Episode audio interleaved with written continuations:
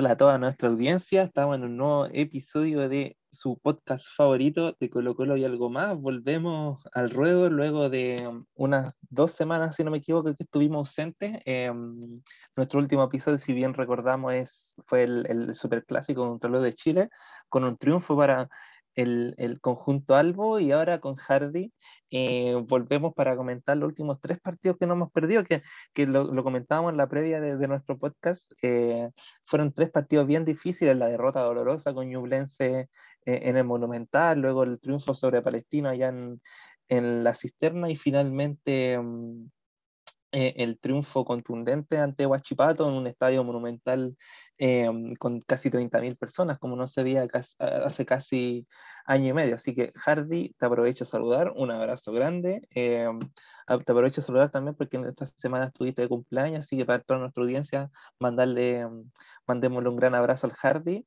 Y, y, nada, pues preguntarte como siempre, Hardy, para que iniciemos esta conversación eh, por Ñublense primero. ¿Por dónde, ¿Cómo viste tú el partido? ¿Por dónde pasa la derrota de Colo Colo en ese entonces? Eh, ¿Cuáles fueron lo, lo, los factores ahí que, que, jugaron un rol clave en esta, como dije anteriormente, dolorosa derrota de, local? Hola, hola Hernán, ¿cómo estás? Un agrado, como siempre, estar grabando este podcast. Un saludo a toda la gente que nos escucha, nuestros fieles auditores. Eh, somos una comunidad bastante pequeña, bastante reducida. De hecho, no sé si, si, si podemos catalogarnos como una comunidad, yo creo que más bien somos un caserío, eh, en, en, estricto rigor. un caserío eh, virtual. Sí, yo creo que somos un grupito, sí. somos como un, un, un, clan. Un grupo eh, pequeño, como decía Sí, Felo. Sí, pero, pero sabéis que, bueno, antes de que vayamos a lo futbolístico, sí, sí. hemos recibido harto apoyo en nuestro podcast. Sí, nosotros siempre insistimos, insistimos, siempre decimos que este programa lo hacemos por entretención, ¿cierto? Para, para compartir la, las conversaciones que tenemos con Hardy respecto a Colo Colo, pero nunca nos imaginamos que los episodios, esto quizás les va a parecer un chiste, pero nuestros episodios han llegado a las 20 reproducciones y para eso nosotros era impensado. Antes dijimos, bueno, nos van a escuchar cinco pelagatos, pero eh, tenemos dos episodios ya que llegan a las 20 reproducciones, así que, bueno, como siempre, mandarles saludos y muchas gracias a, a nuestros amigos, compañeros, conocidos que, que escuchan el podcast.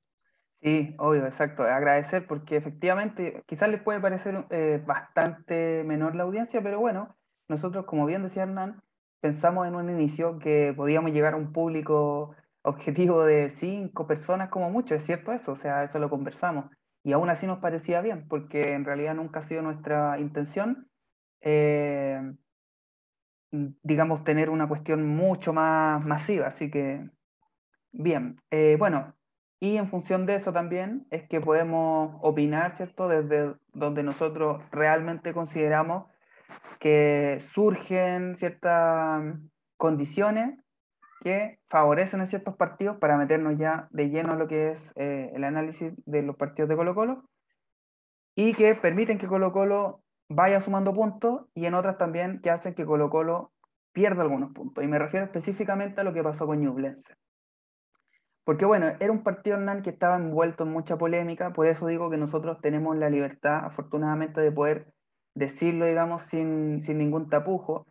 Eh, yo creo que hubo un exceso, en primer lugar, antes de lo futbolístico, un exceso de, de triunfalismo. O sea, eh, en la mayoría de los hinchas había una sensación de que Colo Colo iba a golear este partido, que lo iba a ganar por presencia. Uno pensaba... Me, me incluyo en esa... En sí, esa... sí, no, está bien. Yo creo que, que, que es muy válido y es muy sano porque a ver, Colo Colo venía jugando bien y por lo tanto recién había ganado el Superclásico, pasándole por encima a la U. Entonces eh, uno decía, bueno, o sea, Ñublense goleó a Colo Colo con un equipo juvenil, por lo tanto las condiciones eran radicalmente distintas, no solo porque Colo Colo ahora iba con su plantel titular, sino porque además Colo Colo venía funcionando bien, porque además venía con un envío anímico de haber ganado un clásico y porque además era el puntero del campeonato. Y porque además Ñublense venía de varias derrotas consecutivas. Entonces, o al menos partidos sin ganar. Entonces, habían condiciones objetivas para poder ilusionarse.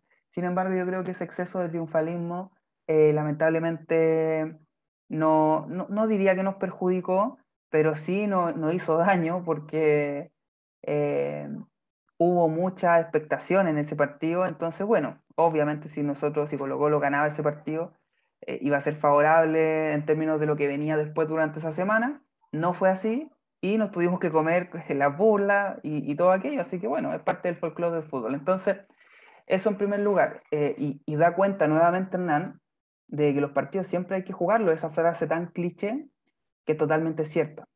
Y nos ha pasado a nosotros, a Colo Colo le ha pasado históricamente con algunos equipos que en apariencia no deberían complicar, se me viene automáticamente a la mente el caso de Delfín, ese partido de, por Libertadores. No, no reviva esos traumas, Hardy. Sí, un profundo trauma. Porque si bien Colo Colo, no sé si te acordás, Hernán, que después ganó ese partido allá en Manta, en Ecuador.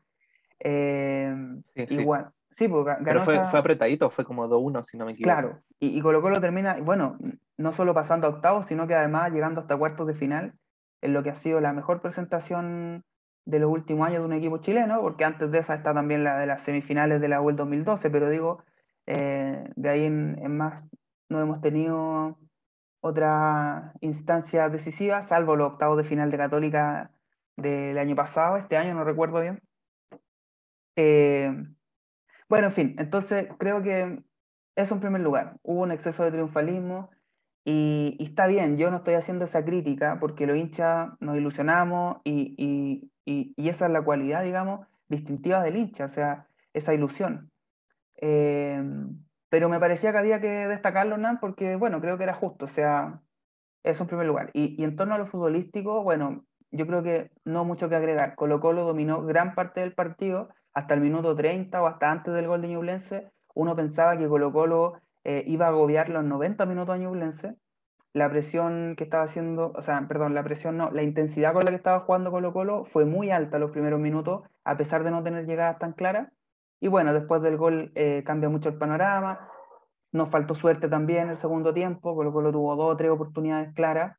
Eh, me acuerdo dos que saca de la línea la defensa de Ñublense, una queda en el palo también. Entonces, bueno, en fin, eh, creo que es traumático, Hernán, y con esto te, pregunto a ti qué es lo que te pareció, pero creo que es traumático por dos situaciones. Primero, porque es, eh, bueno, porque es una derrota, digamos, ante un equipo que, que había una historia ahí, que había una, una, pequeña, un pequeño precedente, pero además porque la forma en la que se pierden esos puntos jugando de local eh, es muy similar a la que se perdieron puntos con Audax y con Cobresal, que es proponiendo todo el partido y sin embargo no siendo capaz de concretar esas oportunidades. Entonces yo creo que eso fue lo más doloroso. Uno termina ese partido con la sensación de que hay que mejorar eso, porque indudablemente que los equipos que vienen de ahora en adelante, que, juegan, que van a jugar en el Monumental, es muy probable, salvo Católica, que adopten esa figura, digamos, de meterse atrás. Y no ha complicado bastante eso, porque el rendimiento jugando en el Monumental es bastante bajo en relación con el rendimiento que tenemos de visita, que es el, en, ese, en esa tabla estamos en el primer lugar. Entonces, no sé qué te parece a ti, Hernán, me extendí un poquito, pero era porque creo que eh, resultaba muy necesario hacer ese, esa, esa acotación, digamos. Yo creo que ese partido Colo Colo sin duda lo debió ganar. Y bueno, así es el fútbol, eso es lo hermoso que tiene el fútbol, que a veces nos beneficia y nos perjudica. Esta vez a nosotros nos perjudicó, y, ya está, pero digo, si ese partido se perdía con otro equipo, era igual de traumático porque había que ganar esos puntos porque se perdía de local, pero creo yo, Hernán, que lo que lo hizo más traumático aún, si se puede decir traumático entre comillas, fue precisamente que era Ñublense y que había una rencilla pendiente, y que a diferencia de todos los otros equipos con los que Colo el año pasado jugó y perdió, y que ahora pudo ganarles, como Palestino, La Serena, Curicó, eh, varios más, Ñublense quizás es el único que, si bien no estuvo el año pasado, quedó como pendiente, digamos. Y bueno, yo creo que eso es lo, que a uno le deja el sabor amargo desde el punto de vista del sentimiento del hincha.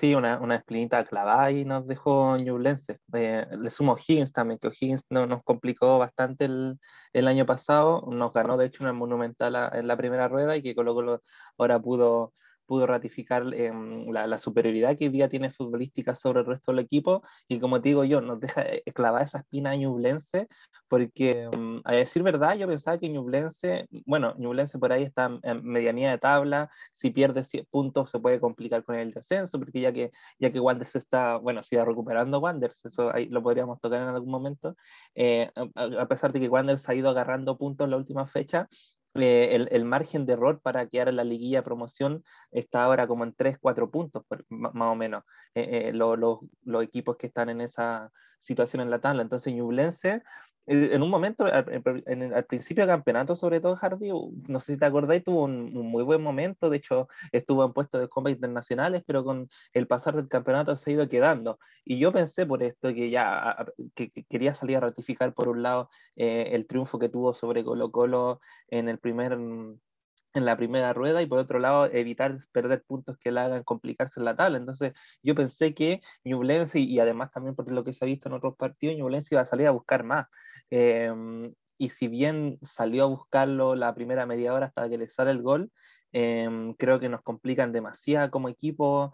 Em, cuando se mete atrás, liso y llanamente, como diría el profe Arte, em, el resto del partido, pues con línea, una línea de cinco defensores, tres volantes de quite y por ahí lo que le cayera al contragolpe a los delanteros. Entonces a mí me pareció mezquino el, el juego de Ñublense, obviamente es, sumamente válido irte a meter atrás en el Monumental contra el puntero, llevando una ventaja, pero me pareció mezquino, insisto, por los factores que antes mencioné. Y eso, para, para ir ahí mm, reforzando lo que tú vas diciendo, Hardy, creo que nos deja una tarea pendiente al resto del campeonato y que, como dices tú, eh, puede que el libreto que ya hizo Cobresal, que hizo Ñublense, que intentó por ahí hacerlo Guachipato también, se repitan los partidos que nos quedan em, de aquí a fin de año en el Monumental.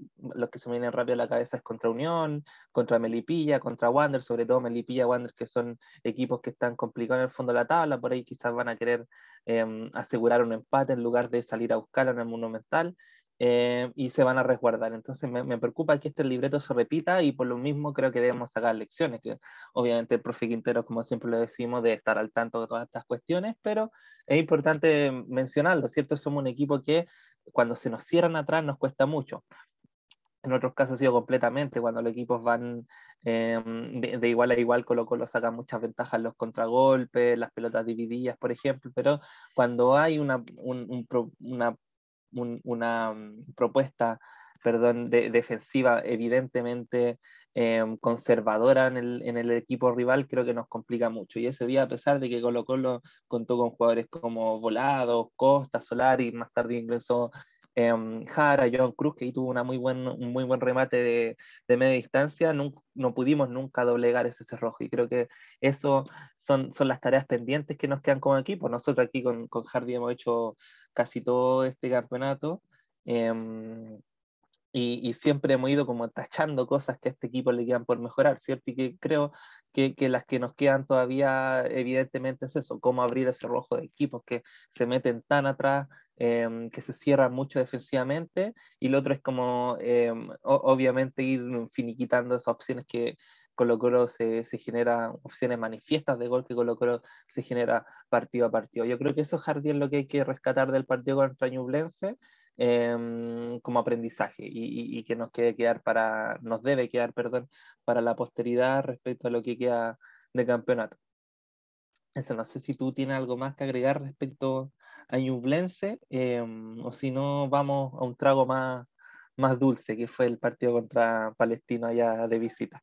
Sí, no, no tengo mucho más que agregar. Creo que em, tú ahí en el clavo cuando señaláis que, que nos cuesta, eso lo, lo hemos dicho. Eh, pero ahora, igual uno piensa, quizás si hubiésemos tenido un delantero un poquito más fino, un, un jugador quizás de área en ese partido, se podía haber eh, dado una situación distinta, sobre todo considerando que después ya de lo último, o sea, perdón, desde el minuto 80 en adelante, Colo Colo buscó básicamente tirar centro, entonces, eh, y las características del 9 que, que estaba en ese momento, de, de, los, de los dos puntas, más que 9, que era Volado y Morales, eh, no son precisamente las de cabecear. O sea, Volado estaba jugando mucho más pegado a la banda y, y, si no me equivoco entró Arriagada después, entonces Arriagada y, Morales. Pero bueno, en fin, eh, sí, lamentable, nada que, que, agregar y salvo señalar que sí, es una propuesta esa la de Ñublense. En general Ñublense no juega de esa forma los partidos. Ñublense eh, es un equipo que se caracteriza por atacar bastante y por dejar mucho espacio atrás. Es un equipo que convierte harto, pero que le convierte también mucho. Pero claro, yo entiendo, Hernán, que en este caso eh, García no tomó, digamos, esa iniciativa de salir a atacar a Colo Colo eh, y más bien de replegarse, y eso sí le sirvió. O sea, creo que el Ñublense que vimos ese partido es un Ñublense que no se ha visto tanto en el torneo. Pero que, Exacto. Pero bueno. Sí, pues por eso mismo te, te digo que me quedé, decepcionado también con el planteamiento de, de Ñublense. No, no, no, em, a uno le gustaría jugar con equipos Obviamente, insisto, es muy válido que los equipos vayan, sobre todo al Monumental, con público, que, que vayan a, a resguardarse atrás, em, pero me pareció mezquino lo de Ñublense, sobre todo por lo que dices tú, pues, porque es un equipo que, que, sobre todo cuando juega en Chillán eh, eh, va, va, mucho al ataque. Y, y, y, ese que vaya al ataque, como también mencionas tú, provoca espacio en el fondo y, hay partidos muy abiertos, partidos con, con, con, mucho fútbol. Me acuerdo un, un Ñublense Audax italiano que se jugó allá en Chillán en la primera rueda, que, que fue, un, fue un 4-3, un 3-2, no me acuerdo, que fue un partido muy entretenido. Eh, ojalá que Ñublense haya ido a proponer eso, porque creo que a Colo Colo lo hubiese beneficiado, pero también hubiese sido eh, un, un, aporte al espectáculo. Creo que también fue un partido un poco... Eh, por, por lo mismo, porque fue casi un monólogo de Colo Colo en, en el ataque pero un partido que no fue tan desabrido Hardy fue Palestino Colo Colo. Eh, tuvo buenos goles, tuvo buenas llegadas de ambos conjuntos, eh, hubo harta fricción también, eh, hubo público en la cisterna, poquito, pero hubo, y, y bueno, Colo Colo se pudo llevar unos tres puntos necesarios, sobre todo después de la derrota y teniendo en consideración que Católica se acerca cada vez más. no sé, no sé qué, qué, te llamó la atención de ese partido, Hardy, ¿Qué, cuáles fueron las fortalezas que viste en el equipo, las debilidades, eh, cómo viste la, la, la, remontada de Colo Colo. O sea, técnicamente no fue una remontada, pero, pero por ahí al final del primer tiempo se le anduvo complicando el partido, pero gracias, gracias a la vida tenemos un, hay un, un jugador determinante en los balones parados, Hardy. No sé cómo viste ese partido, si nos puedes comentar a, a mí y a los auditores. Sí, bueno, cancha difícil siempre la cisterna. Yo creo que eso es lo primero, cancha muy, muy difícil eh, para nosotros, digo. Recuerda que el último partido, bueno, no el último, porque el último fue por Copa Chile, Colo Colo ganó allá un 3 a 1 también me parece que fue, eh, que pudo haber sido mucho más amplio para Colo Colo. Me, me acuerdo que Palestino descuenta al final ese partido, un córner parece pero el año pasado perdimos feo. En, me acuerdo que ese partido fue el debut en ese entonces del Codo Sierra en Palestina, si no me equivoco, y Quintero ya estaba en la banca hace un par de partidos atrás en Colo Colo y nos vimos muy mal. Me acuerdo un gol de Peluca Falcón, creo, de cabezazo. Eh, no me acuerdo si fue del Peluca o del Chaco. Ya, ok. Creo que fue del Chaco, ahí, ahí, ahí me agarró la duda. Pero bueno, en fin, un partido difícil, como siempre, y había que ganarlo, y creo que Colo Colo lo gana bien. Eh, yo siempre he, pensado que la cancha de la cisterna es una de las más complejas. Eh, creo que el calor, de pronto también, bueno, no me acuerdo que era fue el partido, déjame revisar, pero sí, me acuerdo que fue en la tarde y, hacía bastante calor.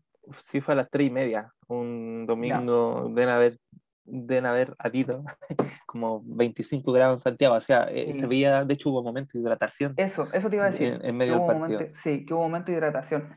Sí, no, yo insisto, o sea, es, una cancha difícil, había que ganar. Palestino creo que más allá del momento que no es muy bueno, eh, creo que es un buen equipo, o sea, tiene buenos jugadores de buen pie. De pronto quizá no tiene la intensidad que quisiera Graf, que es el técnico que tiene actualmente, Patricio Graf, que es un técnico que se caracteriza por la presión, por, el, por, por, por jugar eh, proponiendo, ¿cierto? Por ir a buscar los partidos, con, jugar con extremos bien abiertos, que es lo que hacía en Coquimbo, por ejemplo, cuando jugaba con Farfán por un lado, y no me acuerdo quién era el otro que jugaba por el lado izquierdo, que ese Coquimbo no ganó, ¿te acordás, Hernán? De, fue una victoria muy amplia de Coquimbo, con goles de Pinilla ya en, el Sánchez Rumoroso, eh, en ese plantel que entrenaba Sala, si, no, si mal no recuerdo. Fue como un 3-0, 3-1, ¿no? Sí. Sí. sí, sí, me acuerdo de ese partido. Entonces, ese, eso caracterizaba a los equipos de Graf, esa intensidad. Eh, bueno, de hecho, los hinchas de Coquimbo recuerdan con bastante cariño a Graf por la campaña del ascenso. Es una de las mejores campañas, eh, al menos en la memoria colectiva del hincha coquimbano. Bueno, ¿por qué digo esto? Porque creo que, mm, eh, si bien el momento de Palestino no es el mejor, sin duda un equipo complicado y esa cancha también lo es. Entonces, creo que fue muy meritorio haber dado vuelta, a ver, como decías tú, no se dio vuelta al partido, pero haberlo sacado adelante. Eh, así que bueno, lo de lo del Colo Gil nos ayudó bastante, o sea, ese tiro libre creo que fue, fue al finalizar el primer tiempo, si mal no recuerdo, entonces también cambia bastante eh, la forma en que se puede enfrentar el partido y Colo Colo, eh, considerando que Palestino se iba a venir con todo el segundo tiempo, iba a quedar también, iba a dejar más espacio atrás, entonces para Colo Colo eso era favorable. Ahora, em, yo creo que quizás algunas cosas que se podrían eh, rescatar, digamos, por sobre otras, insisto, lo del Colo Gil, o sea, creo que él es uno de los, de los jugadores más importantes que tenemos actualmente en el plantel, porque ese partido parecía que iba a ser un partido muy cerrado, ¿cierto, Hernán? No sé si te dio esa impresión. Y, y sin embargo, mira, aquí tengo las estadísticas, cuatro remates al arco de Palestino y tres de Colo Colo, o sea, fue un partido bastante trabado, no, no, no fue un partido agradable de mirar. Entonces, eh, creo que había que sacarlo adelante y la importancia de tener esos jugadores como Leonardo Gil, que en una jugada de ese tipo te puede dar vuelta a un, partido. Y también no menospreciar lo de Morales en el gol que convierte, el primero, el 1 a 0, eh, un zurdazo, que yo creo que eso es lo que quizá no tiene tanto Morales, eh, pero que sí tiene otras características muy potentes. la velocidad, la potencia, digamos, la fuerza, eso es lo que más tiene Morales, y quizás no tiene tanto esta sangre fría para definir, pero ojo, yo creo que él va para allá, o sea, sin duda ha ido puliendo eso. ¿Y por qué lo digo? Porque quizá en una ocasión, hace 10 mm, partidos atrás, a lo mejor esa oportunidad que le queda a Morales, trata de enganchar, buscar la derecha y pegarle al arco. Hoy no, le quedó para la zurda y, lanza el disparo. Entonces, yo creo que eso da cuenta también de mm, que Morales va cada vez, yo siempre lo he dicho acá, eh, a mí me gusta bastante Iván Morales, entonces, en lo personal creo que ha ido puliendo eso y, quizás puede ser un gol y a lo mejor piensa que estoy exagerando y está bien, pero es que da cuenta, Hernán, creo yo, de que en ese momento hay que tener un instinto goleador y como venga la pelota hay que tirarla adentro y yo creo que él lo hizo y fue muy importante ese gol para abrir el partido. Así que mm, eso quería destacar por sobre otras cosas. Sí, mira, respecto a Morales, no hay que olvidarnos, Hardy, y, nosotros también lo dijimos en los primeros episodios del podcast no hay que olvidar que Colo Colo un equipo que todavía está en construcción. Quizás se nos olvida, obviamente, por los buenos resultados que tenía el equipo, por el campeonato Copa Chile, pero este, el, equipo que armó Gustavo Quintero, con el que tuvo la pretemporada, con el que trajo los refuerzos o, algunos refuerzos de los que pidió él, em, el primer campeonato que enfrenta, porque allá entonces luego de haber estado en, en la zona de descenso y, y, transitar hacia lo que hoy día es Colo Colo, Em, hay ahí una, una, construcción deportiva, futbolística, y que no tenemos que perder eh, el, norte, ¿cachai? A pesar de que, insisto, quizás por ahí no, los buenos resultados nos motiven, pero este es el primer campeonato, por ejemplo, que Morales juega todos los partidos, la gran parte de los partidos de titular, por ejemplo, ¿cachai? No sé si los otros dos o tres años que estuvo jugando, alternando la delantera de Colo Colo, tuvo tanta carga futbolística. Entonces, un jugador también que quizá está. ¿Cuántos años tiene Morales? 22, si no me equivoco, ¿cierto? Entonces, un jugador que todavía em, puede dar mucho más, ¿cachai? Está mejorando constantemente y que creo que es súper buena em, señal que en este primer campeonato, que insisto, el primer campeonato que él juega como titular de, delantero de Colo Colo, em, tenga 11 goles hasta ahora. Eh, creo que mirándolo, si, si, lo miramos este, como este camino como, como, una, mm, como un camino de, aprendizaje para todos los jugadores, para, para, el, equipo, el plantel que se ha formado este año. Creo que el próximo año, la próxima temporada, tiene mucho más que dar. Eh, insisto, porque no tenemos que perder de vista que este equipo está en construcción y que tiene partidos, bueno, los jugadores tienen partidos buenos, partidos malos y que el equipo en general también eh, no siempre va a ser ese Colo-Colo que, que, hemos visto, no sé, en partidos contra como La Serena, contra los de Chile, contra la Unión Española, que ha sido muy superior. Creo que, eh, insisto, no tenemos que perder de, em, vista que es un Colo Colo todavía en construcción, a pesar de que hemos conseguido buenos resultados. Porque de hecho, Harvey, creo que el partido contra Palestino no es de los mejores partidos que ha tenido Colo Colo en este campeonato. Eh, un poco errático, jugadores como Solari, como Volados, em, no, no les queda la pelota, sino el enganche de más. Em, creo que la entrada de Soto y Pizarro como titular en el medio le dieron mucha responsabilidad a, a Gil en la construcción del juego si bien es cierto que Soto y Pizarro estuvieron muy bien en el quite, de hecho estuvieron un poco impetuosos porque los dos tuvieron amarilla, em, le queda mucho la responsabilidad a Gil de, armar el juego y creo que ahí de repente Gil no, no estuvo muy claro. Eh, a diferencia de que cuando juega, por ejemplo, Gil Fuentes, los dos de, de, contención, que son dos jugadores que quitan mucho y que también arman harto, em, creo que ahora eh, que haya estado Soto y Pizarro como contenciones le dan un poco más de, de presión a Gil en el armado del juego. Em, y eso también por ahí creo que él lo, e, entorpece un poco el rol que tiene eh, en la cancha, ¿cierto? Que recuperar, tocar rápido, armar, creo que, le, insisto, le dieron mucha responsabilidad que Pizarro y que Soto en este partido no hayan estado claros en la entrega, por ejemplo, que em, no hayan sido armadores del juego, insisto, en comparación obviamente con Fuentes, que el otro jugador que, que constantemente está jugando ahí, pues, y que de hecho ahora le tocó de central y lo hizo muy bien. Vamos a hablar algún día, Hardy, un, episodio especial de, de Fuentes. Creo que eh, debemos dejar de subvalorar a un jugador eh, con muchas condiciones como él, con mucha entrega, con mucho corazón, eh, y creo que, que, se ha visto en estos tres partidos que hemos comentado, que un jugador que no le pesa para nada la camiseta y que em, es de, de los mejores valores que tiene en este momento el plantel.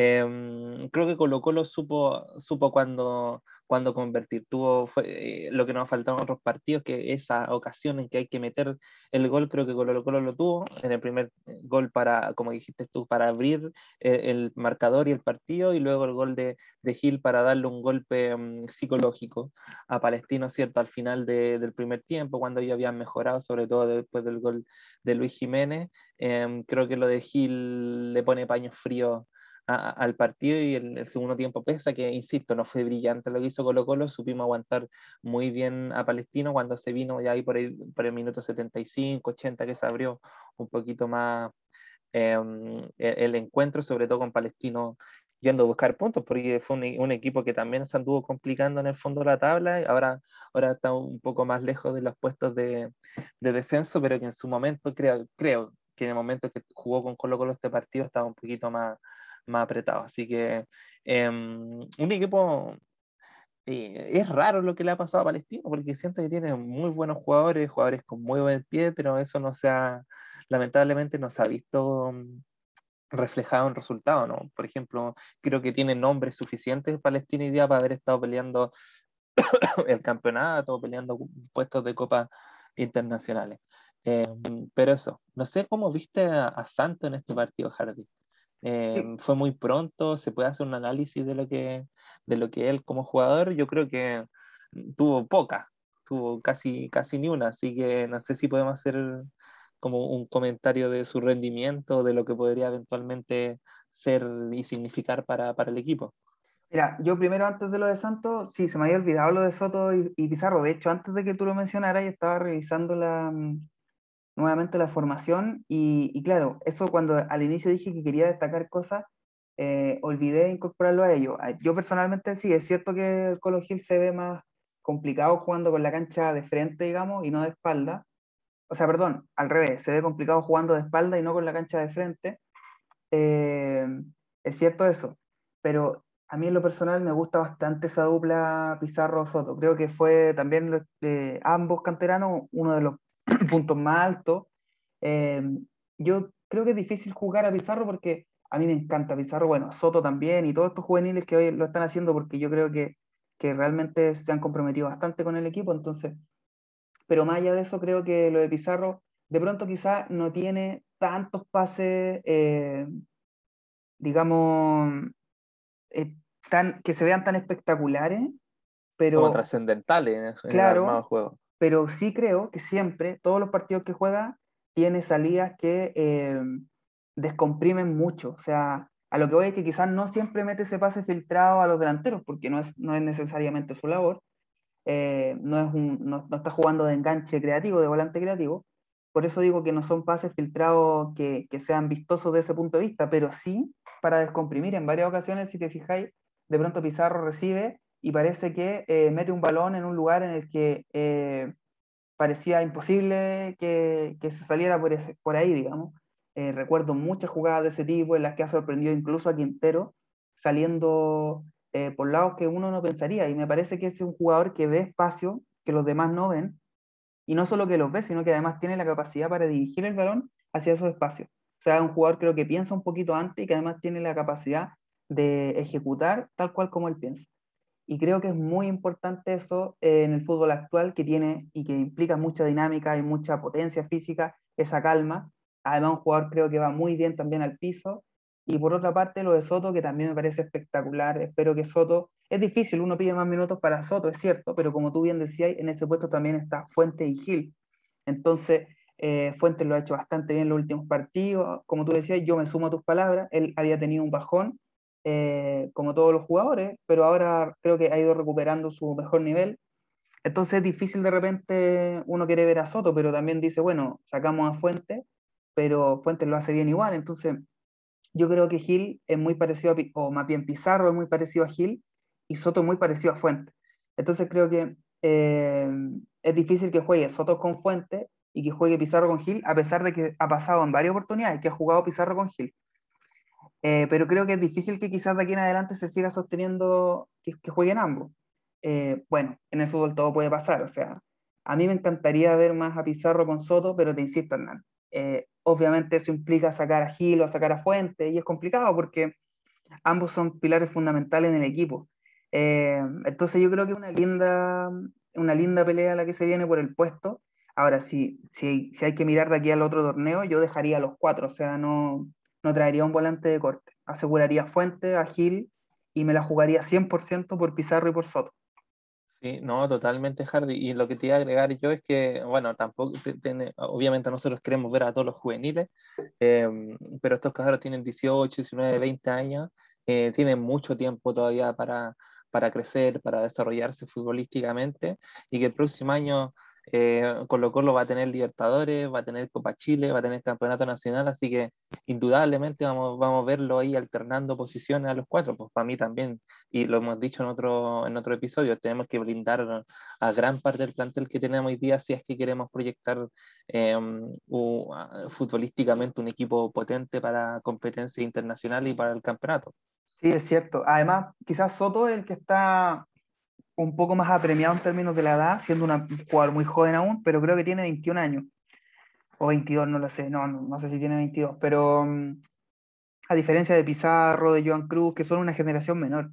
Entonces, ojalá que, mm, que Soto pueda seguir en Colo Colo. No, tiene 20 años, perdón, me equivocaba. 20 años. Entonces, bueno, yo creo que es un jugador que tiene que seguir en Colo Colo, y lo digo porque mm, si eventualmente se toma la decisión de no seguir, esperemos que sean un equipo que pueda continuar con un préstamo, pero un equipo que le permita eh, desplegar todas sus mayores virtudes, digamos, y no un equipo en el que él se vaya básicamente a deprimir, eh, porque yo de verdad creo que Soto y Pizarro son grandes proyectos, o sea, lo de Soto ese partido Hernán eh, fue muy, muy bueno, porque fue un jugador que estuvo permanentemente en la refriega con una de las mayores virtudes que tiene Huachipato, o sea, perdón, Palestino, que es el mediocampo. Estaba jugando Misael Dávila, no, eh, Villanueva también estaba, entonces, bueno, en fin, solo quería apuntar eso porque era una cancha, y mira, y creo que Quinteros también lo vio de esa forma, o sea, pensó, bueno, esta es una cancha difícil, aquí vamos a tener que ir a la refriega, ir a romper, y por eso es que también puso a, a Soto y también lo acompañó con, con Pizarro, porque yo creo que se ha minimizado un poco la capacidad de recuperación que tiene Pizarro. Pizarro es un muy buen recuperador también, mucho más tiempista que Soto quizá, no tan impetuoso, pero, pero bueno, en fin, solo quería aportar eso porque me encantó ver a ambos jugando juntos en esa cancha tan difícil. Y respecto a lo de Santos, sí, dale, perdón. Perdón, perdón Hardy, que lo, lo, que me llamó la atención también fue que Quintero lo sostuvo hasta el final, porque en ese partido tuvo amarilla Leo Gil, Brian Soto y Vicente Pizarro. Y yo dije, Quintero, con, con, este partido, como decís tú, con tanta refriega, con tanto roce, por ahí va a sacar a uno, eh, va a retrasar un poco a Gil y quizás mete a, otro puntero, o mete a Nacho Jara de creador, qué sé yo, pero lo sostuvo los 90 minutos y creo que eso eh, muy, le da un espaldarazo también de parte de, de Gustavo Quintero a un, un, premio, podríamos decirlo, al, al trabajo que realizan estos dos chicos. Sin duda, sí, tenéis toda la razón. Se me había olvidado ese gran detalle que estaban con amarilla todo y él los blinda. Eh, bueno, esperemos que puedan pisar, no me cabe duda de que, bueno, entiendo que se está negociando su permanencia, su continuidad, pero mm, creo que, mm, bueno, Quintero le ha dado bastantes oportunidades para, para ir, para ir, digamos, afianzando la confianza y creo que Pizarro no ha defraudado, al contrario, o sea, ha sorprendido. Y lo de Soto también, pero por eso digo que quizás ha tenido eh, menos, menos opciones por, por el nivel también de Fuentes y porque eh, o sale Fuentes o sale Gil para que entre Pizarro. Entonces, además, sacar al otro es complicado, pero bueno, en fin. Eh, y lo de Santos me parece que mm, sí, yo creo que no, no debemos perder quizás tiempo en eso hoy, porque digo hoy, no hoy en el podcast, sino en la situación actual que tiene Colo Colo, porque creo que mm, tanto con lo visto durante el partido con Palestino como con lo de Guachipato, es muy poco serio hacer un análisis. Sí yo le rescataría a Hernán, que es un jugador que intenta asociarse. Quizás no es, no es o sea, definitivamente no es eh, como Iván Morales, eh, desde lo que él recibe y desde arrastrar el balón y encarar, no tiene esa, esa cualidad. Eh, pero sí es un jugador que busca asociarse, busca permanentemente la pared, puede jugar de espalda, y te fijas si, si tú, no sé, en varias oportunidades él tocaba el balón y se iba a meter al tiro al área. O sea, tiene esa, esa cuestión de tocar y meterse al área, de tocar e ir a buscar. Eh, bueno, insisto, es poco serio aún hacer un análisis. Esperemos que sea un aporte, sin duda. Al menos es un jugador que no le complica estar con la pelota en los pies. Eso parece ser en primera instancia. Sí, y, no un jugador que un jugador con peso, o sea, llegó hace tan poco Colo Colo y se metió a jugar contra Ñublense, eh, ha tenido minutos lo último, o sea, contra Ñublense, no, perdón. O sí, pues sí jugó contra Ñublense. ¿O no? ¿O estoy imaginando cosas? No, no jugó contra se jugó no, Pero sí, tenéis razón, tenéis razón. Entonces, pero meterse a jugar contra Palestino, contra Guachipato, con poco fútbol. Eh, igual Quintero está haciendo jugar mucho al equipo. Eh, de hecho, jugamos un amistoso con, con Lautaro de Win hace poco. Eh, no, perdón. ¿Sí? ¿Con, ¿con quién fue? ¿Lautaro de Win? Sí, Creo que sí. Sí, ya. ahí si, si, me equivoco, me, me excuso con los con los auditores, pero claro, le falta tiempo a Santi y esperemos que sea un gran aporte. una última cosa, Hardy, ya que hago el link, mira, tengo un, link interesante para pasar parte contra Guachipato.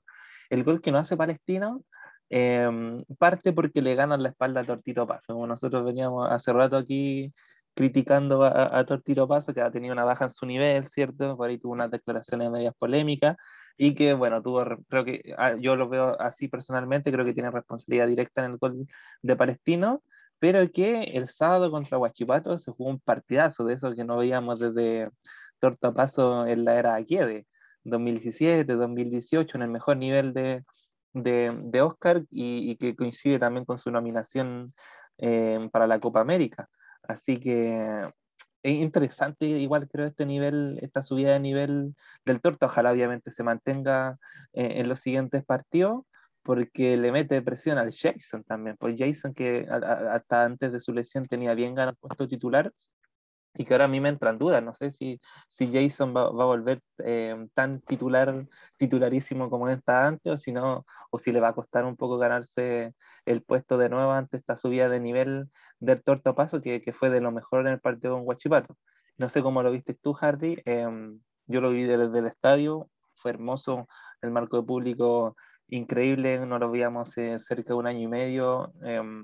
Creo que se notó, yo después vi el compacto, se nota la transmisión eh, el aliento em, inagotable que tuvo el público, que tuvo la barra, la hinchada durante todo el partido, y que creo que también le da un plus al equipo y, le hace sacar la, pega adelante en este partido contra Huachipato.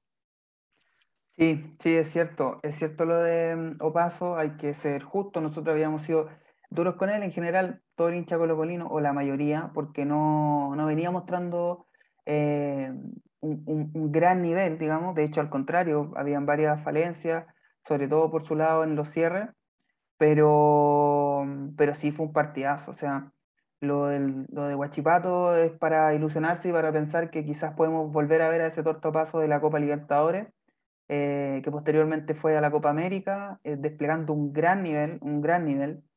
Eh, que uno pensaba, bueno, o sea, si no está Isla en la selección va a jugar el tortopaso y que lamentablemente por las lesiones, él lo dijo también, eh, el 2020 para él fue un año ingrato por, por las lesiones, por el momento de Colo Colo, porque personalmente entiendo que también se contagió de COVID, entonces eh, uno desconoce todas esas problemáticas que afectan a los jugadores, que son personas también como todos, entonces se van nutriendo de lo positivo y se van viendo afectados también de lo negativo. Oye, Hardy, que, es que, disculpa, es que en, la Copa América, de verdad, me acuerdo del partido contra Uruguay, se comió a Lucho Suárez. Sí, me acuerdo. ¿Te acordáis? Eh, Lucho Suárez no vio ni una en ese partido. Creo que, que el mejor torta que, que, que hemos visto mm, en, su nivel personal. Sí, sí, estoy de acuerdo. Y por eso digo que, bueno, fue un gran partido. Eh, y respecto a la sabrosa discusión entre Jason y, y el torta, bueno, a mí personalmente me gusta bastante Jason y tiene que ver con un gusto personal. O sea, eh, insisto, no, no sé.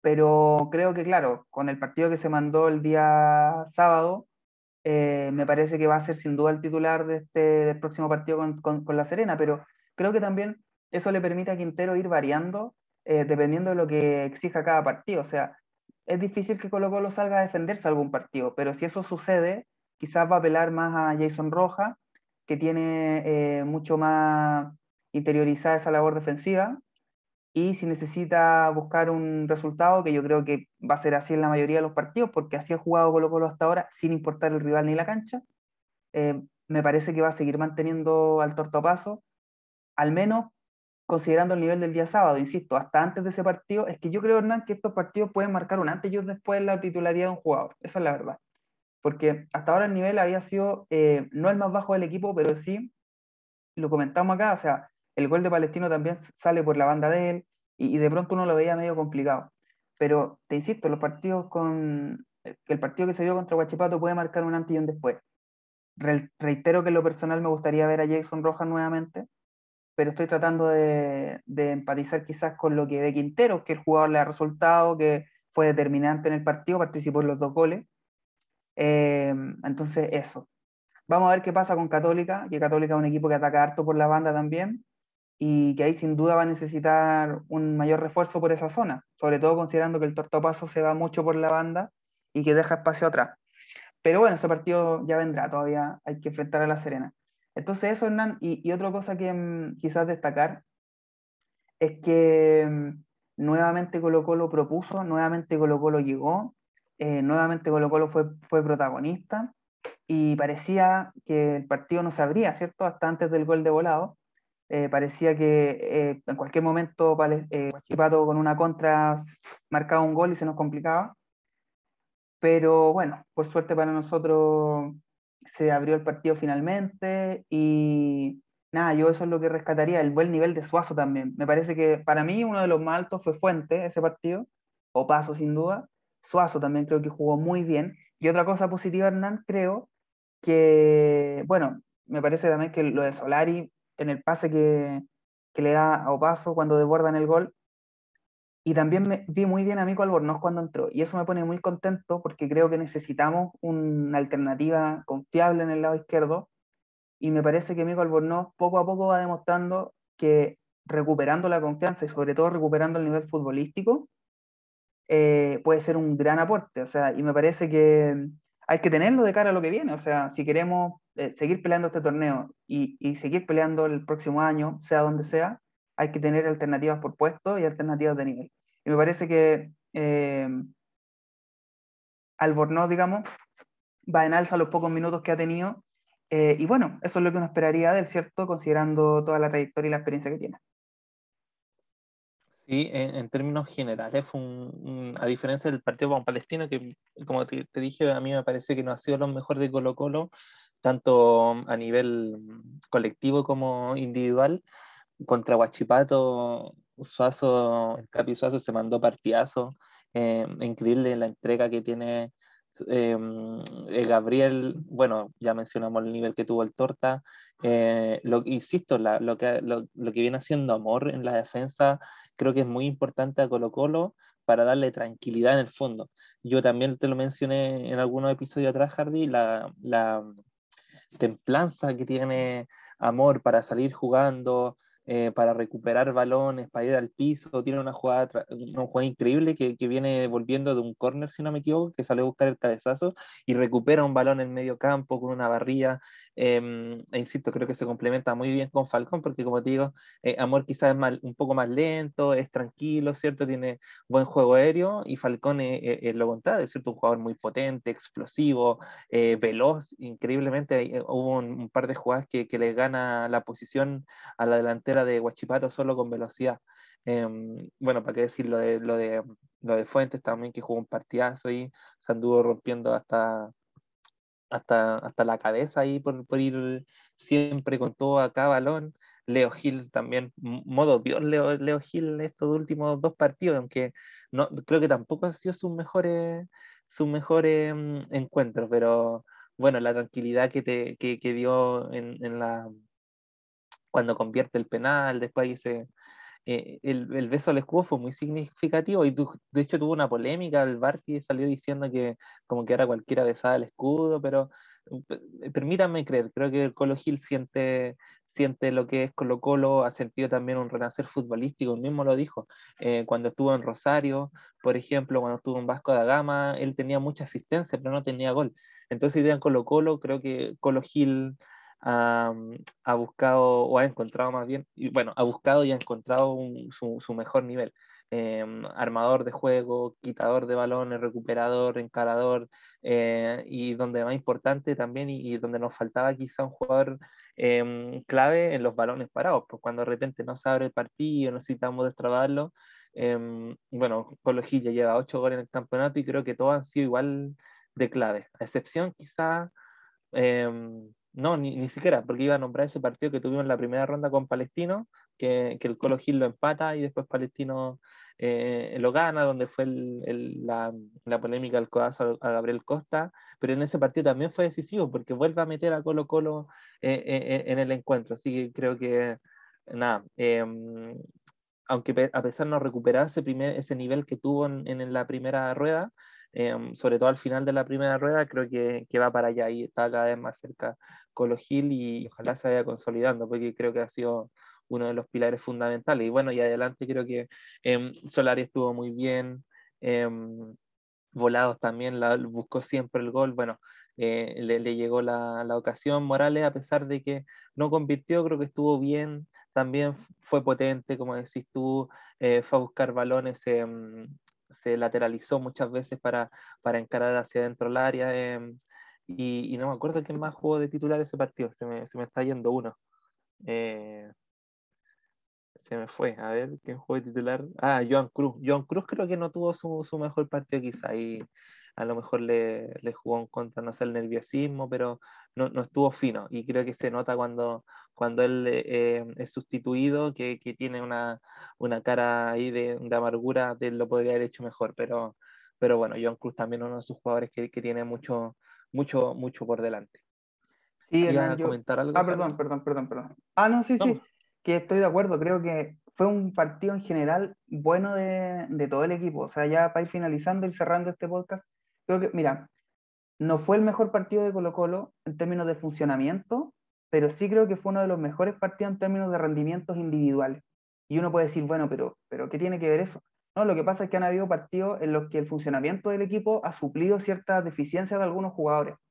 Eh, y han habido otros partidos en los que quizá Colo Colo no ha desplegado su mayor fútbol y sin embargo eh, ha jugado bien igual. Y me refiero a que, por ejemplo, lo que pasó en este, en este partido con Amor y con Falcón, que anduvieron, como tú decías, muy altísimo, muy, en un nivel muy alto, el Tortopaso, Suazo, Fuentes, Gil, eh, y quizás Gil, que fue uno de los más bajos, igual tuvo un nivel eh, muy, muy alto, digamos, por lo menos en, en, ningún momento, a pesar de que perdió un par de balones, en ningún momento uno pensó que, que no sé, era el peor del equipo, o sea, no, a lo mejor él quizás el que estaba en un nivel menos alto de los demás, pero no el peor del equipo. No sé si se entiende. Yo creo que hay una diferencia en eso. Entonces, me parece que, insisto, fue un partido en el que los rendimientos individuales fueron muy altos de todos quienes estuvieron de titulares y también de quienes entraron. Es cierto que algunos no estuvieron tan finos como tú decías.